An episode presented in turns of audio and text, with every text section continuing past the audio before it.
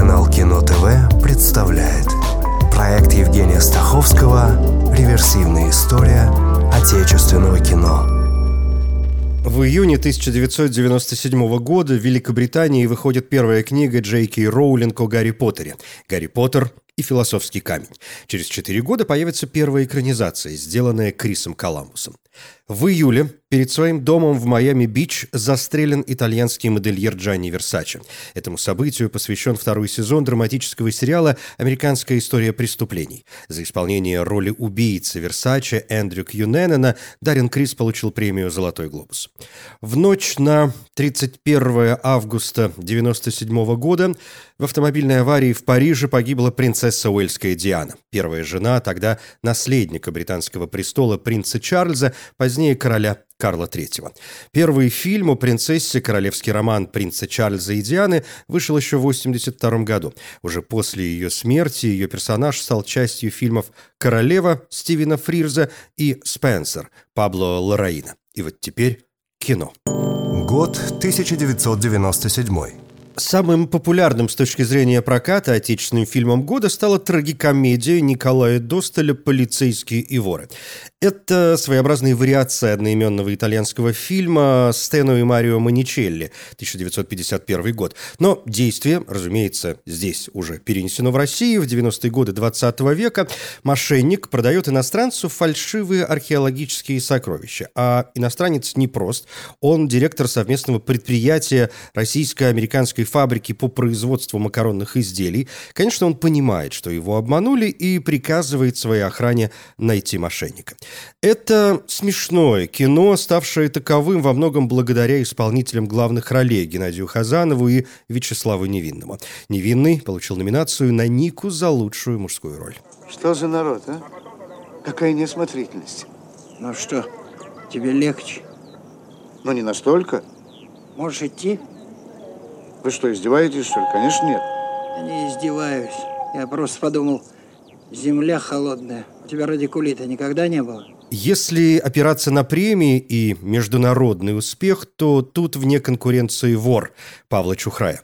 Киношок, Золотой Овен, Ника, золотая медаль Сената на кинофестивале в Венеции, номинации на Золотой глобус и Оскар. Сделанный совместно с Францией «Вор» один из тех фильмов, что, безусловно, останутся в истории отечественного кинематографа и не столько благодаря художественным достижениям, сколько из-за народной любви. И предположу, что эта любовь опирается на персонажа мальчишку, шестилетнего Саньку в исполнении Миши Филипчука. Конец 40-х, начало 50-х годов 20 -го века, послевоенное время. Санька живет с матерью, которая как-то знакомится с обаятельным офицером Толяном. Более того, начинает с ним жить. Толян Саньке поначалу не нравится, но потом он привыкает к этому герою войны, который, что не секрет, и это следует из названия, оказывается самым настоящим вором.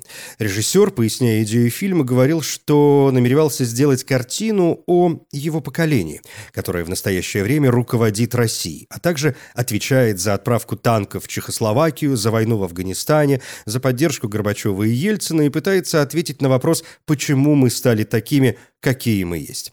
Играя метафорой, говорит Чухрай, я пытаюсь не без юмора показать сложную эволюцию наших отношений со Сталиным. И правда, авторитарный и жестокий Толян вполне тянет на образ Сталина, который сначала соблазняет женщину, образ родины матери, а потом бесконечно ее, как бы это помягче, занимается с ней сексом, а ребенка, это, конечно, молодой советский народ, заставляет называть себя отцом. Ну ты ладно, сам говорил, откуда открытки будешь слать. Ну так же дальше пойдет. Я же тоже загремлю. Мне-то кому открытки писать? Мальчик, у тебя дом. Тихо, не ори. У меня давно хорошего дела не было. Одни коммуналки. Хорошее дело и все, как обещал. Вот собака, куда я... Бери эту дрянь, мне ребенка кормить. Вот она, дядь Толян. Я сказал, называй меня папкой. Ну, папкой, ну, называй папкой. У нее Еще один хит года – криминальная драма «Брат» Алексея Балабанова. Показанный в программе «Особый взгляд в Каннах», «Брат» рассказывает о вернувшемся с чеченской войны молодом парне Даниле Багрове, который через своего брата-преступника оказывается втянут в бандитский мир Петербурга. Балабанов планировал снять трилогию. Действие второго фильма должно было происходить в Москве, третьего в Соединенных Штатах Америки, но во время написания сценария режиссер решил объединить вторую и третью часть в один фильм. В главной роли Сергей Бодров-младший. Балабанов увидел его на фестивале «Кинотавр» в картине «Кавказский пленник» и понял, что нашел своего героя.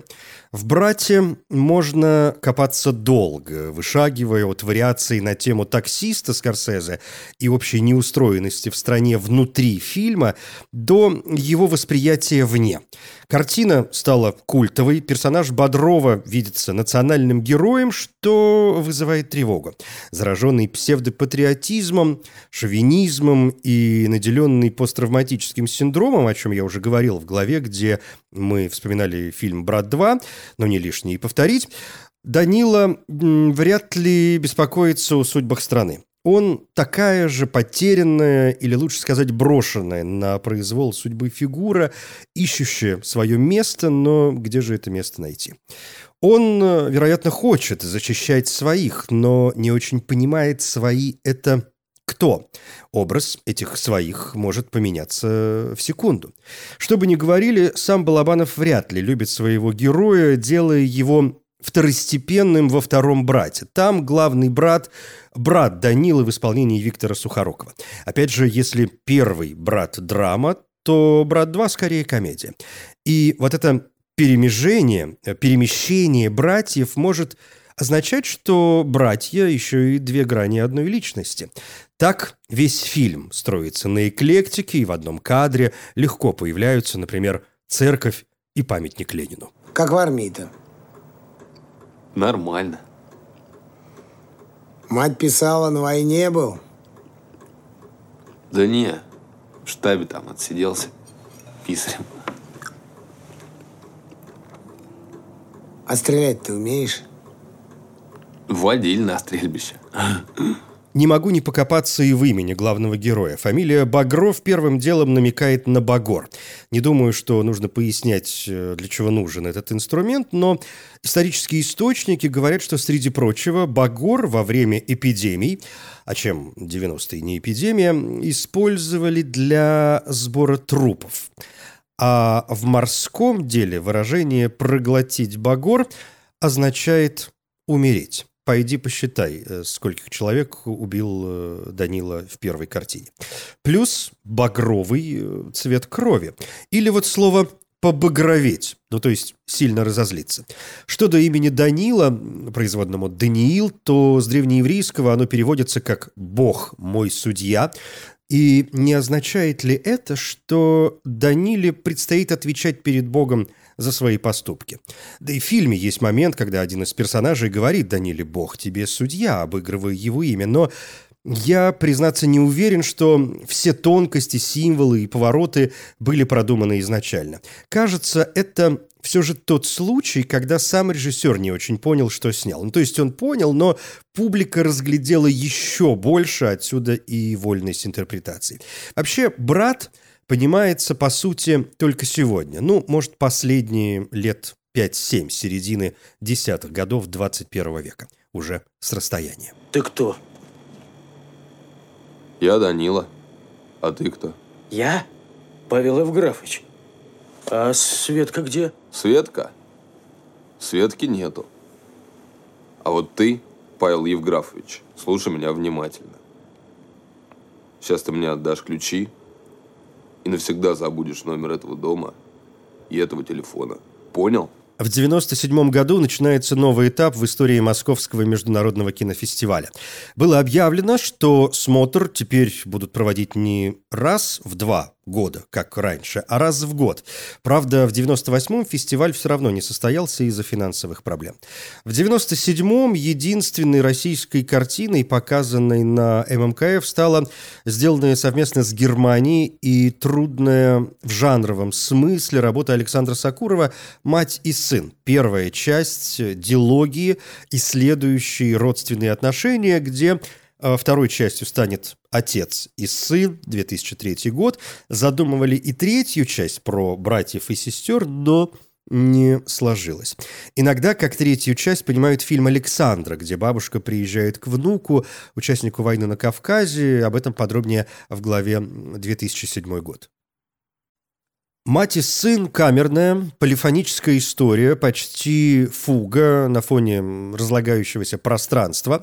Если во второй части диалогии появляются другие персонажи, не могу назвать их второстепенными, то здесь история на двоих. Здесь нет места третьему, иначе двухголосная фуга превратится в трехголосную, а это совершенно иная конструкция. «Мать и сын» – одна из работ, которые проясняют, почему фильмы порой называют картинами. Тут реально почти каждый кадр можно вывешивать в музее. Тут же местами и фирменный перекошенный кадр. Сакурова, он может означать что угодно, это все где-то на уровне метафизики, искажение времени и вообще вневременность, искажение пространства, иллюзия пространства, и в итоге предчувствие пространства времени, неделимого. Вспоминаем Эйнштейна, который говорил «нет пространства и времени, а есть их единство». Этакое предвкушение черной дыры. Здесь притяжение настолько сильно, что покинуть эту черную дыру невозможно. Или это иллюзорность нашего восприятия. Мир существует только в нашей голове под черепной коробкой. Он есть лишь то, что каждый из нас способен э, воспринять. И эта иллюзия рождается уже в первые моменты фильма, когда нам явно говорят, что матери и сыну снятся одни и те же сны. Сакурова вообще очень интересует родственные, и в этой диалогии он, э, вероятно, подходит к этой теме наиболее близко.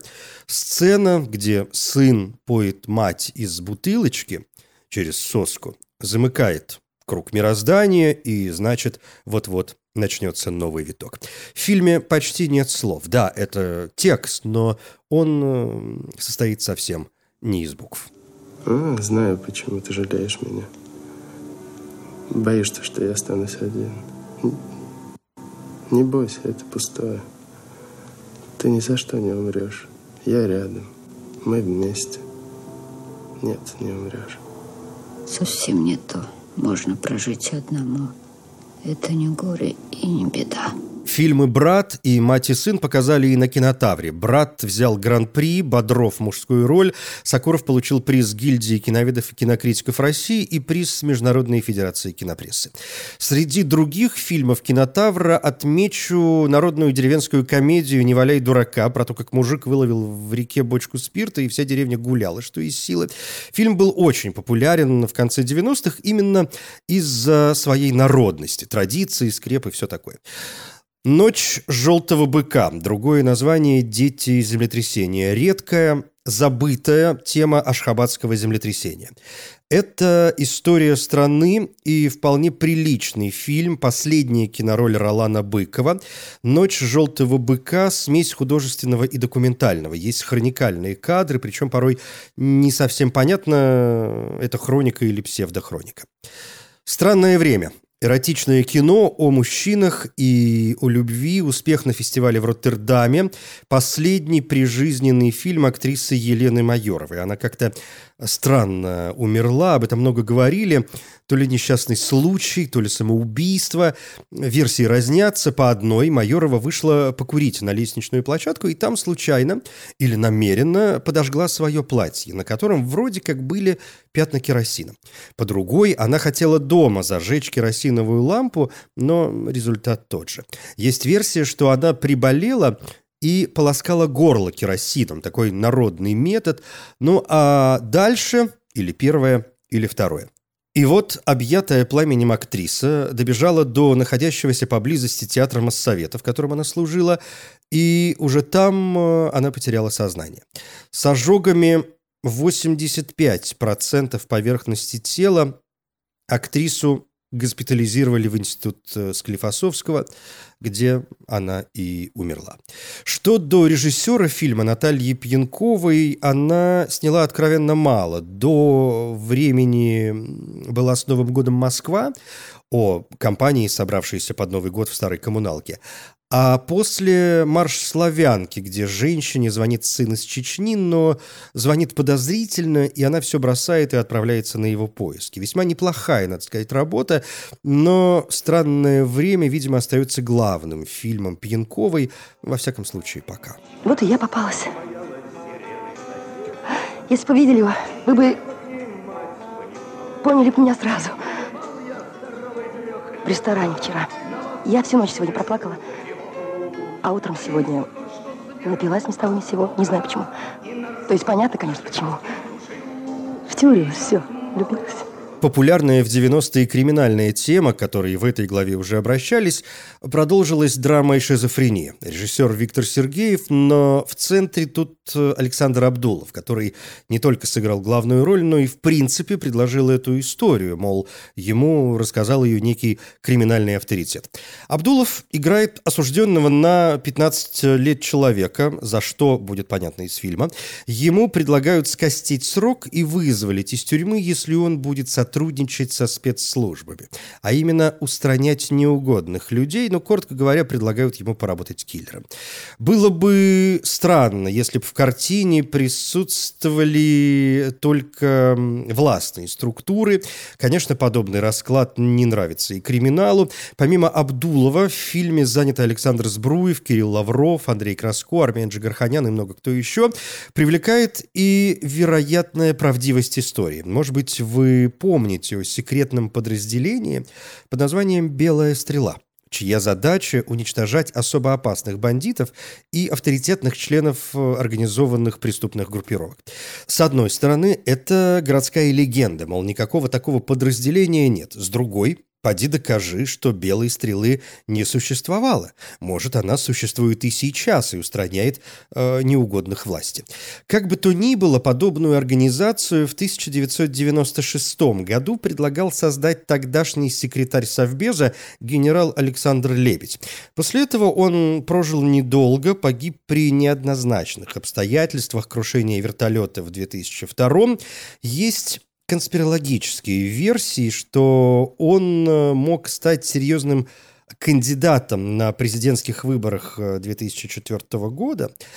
А кроме того, Лебедь высказывал мнение, что теракты в России в 1999 году организованы российским правительством. Голова после вчерашнего не болит? Вот, чайком с лимоном. Отпиваюсь, помогает. Ну ладно, ладно. Надеюсь, ситуацию просчитываешь? Да не волнуйся ты, Олег Петрович. Моя контора никогда еще никого не подводила. Во все времена. Совершенно отдельно, как, впрочем, и почти всегда, выглядит картина Киры Муратовой. Три истории – Фильм, сделанный совместно с Украиной и показанный и в Берлине, и на кинотавре. Фильм посвящен учителю Муратовой Сергею Герасимову и состоит, нетрудно догадаться, из трех историй. В «Котельной номер шесть» герой Сергея Маковецкого приходит к знакомому поэту Кочегару с необычной для Кочегара просьбой. В «Офелии» героиня Рената Литвиновой работает в архиве больницы и уделяет особое и совсем неположительное внимание матерям, отказывающимся от своих детей. В «Девочке и смерти» персонаж Олега Табакова общается с маленькой девочкой, которая говорит, что после смерти старика ей с мамой достанется его комната. Три истории, сложный, но захватывающий фильм. Критики говорили о сюрреалистичной смеси ужаса и черного юмора.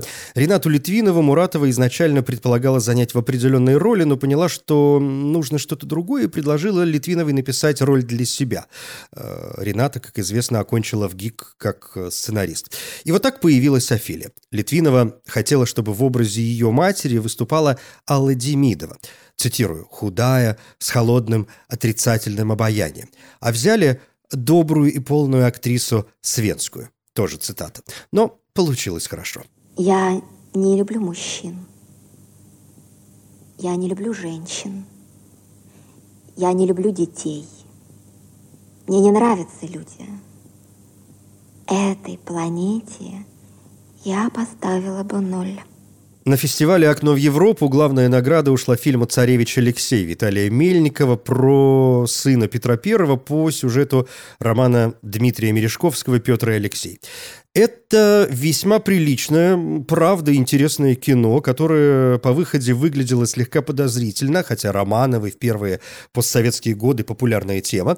Но со временем фильм все больше подтверждал свою состоятельность, и это одна из лучших работ Мельникова с достойным антуражем и хорошими актерскими работами. Ох, какой же тут Виктор Степанов в роли царя. Он же, кстати, в этом году появится в фильме «Чистилище» Александра Невзорова. И здесь я вынужден первым делом сказать, что в 2022 году правительство Российской Федерации занесло Невзорова в список иноагентов, и более того, на него было заведено уголовное дело по пункту «Д» части 2 статьи 207, э, пункт 3 УК РФ. Публичное распространение под видом достоверных сообщений заведомо ложной информации о действиях вооруженных сил Российской Федерации. Невзоров в это время находился за границей. Экстрадировать его никто не собирался, но Басманный суд Москвы заочно все равно приговорил журналиста, публициста и режиссера к восьми годам лишения свободы. «Чистилище» не первый фильм Невзорова. Например, в 95-м он снял «Ад», тоже о чеченской войне, и после чистилища напрашивается рай, но не случилось. Чистилище сделано в псевдодокументальной манере, весьма натуралистично, снято не очень, что понятно, ибо денег нет, а масштаб есть. Автора много критиковали, в том числе обвиняли в неправдивости, мол, такого быть не могло. Хотя Невзоров э, был в Чечне и пусть приблизительно, но все же представляет, что там происходило. Фильм может э, показаться весьма утомительным. Почти два часа непрерывных боев. Ну, то есть здесь реальный псевдодок войны, без параллельных линий. Интересная одна из ранних киноработ Дмитрия Нагиева в роли чеченского полевого командира. Подумать надо. Ты подумай. Хорошенько подумай. Ты хорошенько подумай. Ты, может быть, думаешь, что ты кому-нибудь нужен. Ты думаешь, ты этому нужен? Э, россияне понимаешь. Нет, ты вспомни афганцев. Где они? Что с ними? Они же сейчас никому не нужны. Ты же будешь асфальт царапать культями в переходах. Ты подумай, Лейтенант, подумай. На эту же тему и художественно-публицистический фильм Сергея Говорухина, это сын режиссера Святослава Говорухина, «Проклятые и забыты», главный приз фестиваля фильмов о правах человека «Сталкер». Говорухин снимал этот довольно жесткий, местами спорный, но важный фильм в зоне боевых действий. Смотреть его нужно Хотя бы для того, чтобы помнить, э, что такое война, может быть, отобьет охоту. Здесь и обглоданные лица, и дети без ног, и просто молодые парни, солдатики. Я вот смотрел на них, а это в том числе ведь э, 1996 год. И мне в 96 году, как и им, тоже было 18 лет. И вот я смотрю, как готовят э, груз 200. А «Проклятые и забыты», вот уж точно, начинается с хроники Второй мировой, а потом переходит к тому, что теперь у России новые войны, а параллельно публичные собрания неонацистов в Москве. В общем, какое-то опустошение после всего этого. Нам говорили, эти ваши раскатанные гусеницами тела, убитые, раненые с оторванными ногами, безвкусица дурная эстетика. Что ж, значит и все мы, искалеченные, убитые войной, кто физически, кто нравственно, тоже дурная эстетика. Я вдруг стал стесняться третьего тоста. Третий поднимают стоя и молча, за невернувшихся. Я стал стесняться своих погибших. Они не нужны этой стране. Среди фильмов 1997 года «Наташа» — эдакий европейский артхаус с Хабенским и Сухановым. «Упырь», где герой Алексея Серебрякова приезжает в небольшой городок и начинает уничтожать вампиров. Еще раз, российский фильм про вампиров, 1997 год. Там еще и Голливуд-то толком э, не развернулся. Но, впрочем, Россия потом надолго заглохла. «Мама, не горюй» в свое время очень популярный еще один бандитский и еще один провинциальный фильм, в котором и бандиты, и милиция ищут парня, съездившего по мордасам криминальному авторитету. Фильм сделан под влиянием работ Тарантино, но поди разбери, насколько им соответствует. Зато вроде как было, было смешно, и половина фраз ушла в народ, но, кажется, вот как ушла, так и, так и обратно вышла. Все мои Ленины – тоже смешное кино, где эстонский социалист Кескула и немецкий шпион Мюллер обучают пятерых человек, чтобы те были двойниками Ленина и могли заменить его э, в случае необходимости. Ленина играет Виктор Сухоруков. Не впервые он уже в некотором роде примеривал на себя этот образ в комедии строгого режима. Я все-таки не стал бы относиться к этому э, столь догматично, потому что национальный инстинкт, он все-таки это сильнее классового, и с этим бессмысленно бороться. Я приведу вам такой пример. Петербург, исконно русский город, город, а в нем проживает 100 тысяч эстонцев. Ну, одним словом, э, столица России, а крупнейший город эстонцев – Следовательно, если эстонцы захотят воспользоваться правом самоопределения, значит, они вполне могут претендовать... На Петербург. Конечно. Раз уж о двойниках, то, чтобы еще и как-то сгладить эту во многом гнетущую, как мне кажется, главу, закончим на рубрике «Лютый трэш». Да не просто лютый, а лютейший. И я очень э, рекомендую этот фильм с целью, ну, чтобы сказать мягко, округление глаз, чтобы не сказать обалдевание, а то еще хуже.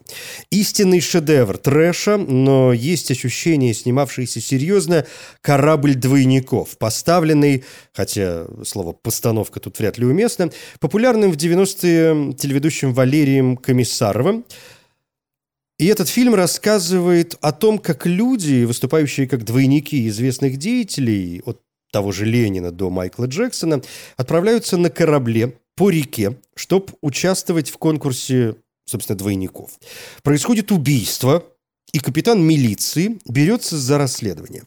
Капитана играет Владимир Жириновский, не двойник, настоящий что само по себе смешно, поскольку он, в общем, не играет, а это такой обратный Жириновский, как если бы это был все-таки двойник Жириновского или как бы Жириновский играл своего двойника, понимаете, да? Ну, то есть, будучи, по сути, единственным реально известным в жизни человеком, он предстает э, в образе простого человека, милиционера. Тогда как никому неизвестные люди предстают в образах знаменитостей. И в фильме э, снимались те, кто реально зарабатывал на своем сходстве с историческими личностями. Ну, то есть они э, играют сами себя. Играют, разумеется, бездарно, как э, бездарно в этом фильме все, кроме, пожалуй, голоса за кадром. А это Юрий Яковлев. А еще есть невнятные эпизоды с Леонидом Броневым, Иммануилом Виторганом и Станиславом Садальским. И, конечно, нет смысла спрашивать, как они там оказались. В 97 году артисты брались за любую работу. Ну, а зовут Ильич. Леонид. И опять Ильич. Ох, эти Ильичи-то, а. Откуда их понабрали? Ильичи. Как откуда? Ну, чем занимаешься, Ильич? В основном Охотник, контактирую наверное, с народом С и с природой. Из природы. Значит, тоже пьешь. И с народом, и с природой. А куда же деваться? Кто же не пьет? Да, конечно. Мне же еще дед сказал, Ленька, бойся не пьющих, либо Понятно. больной, либо сволочь. М. Пенсионеров, алкоголик. Вы как хотите, но корабль двойников совершенно точно прекрасный повод восхититься отечественным кино. До дрожи в коленках. Я, Евгений Стаховский. Спасибо. Реверсивная история отечественного кино.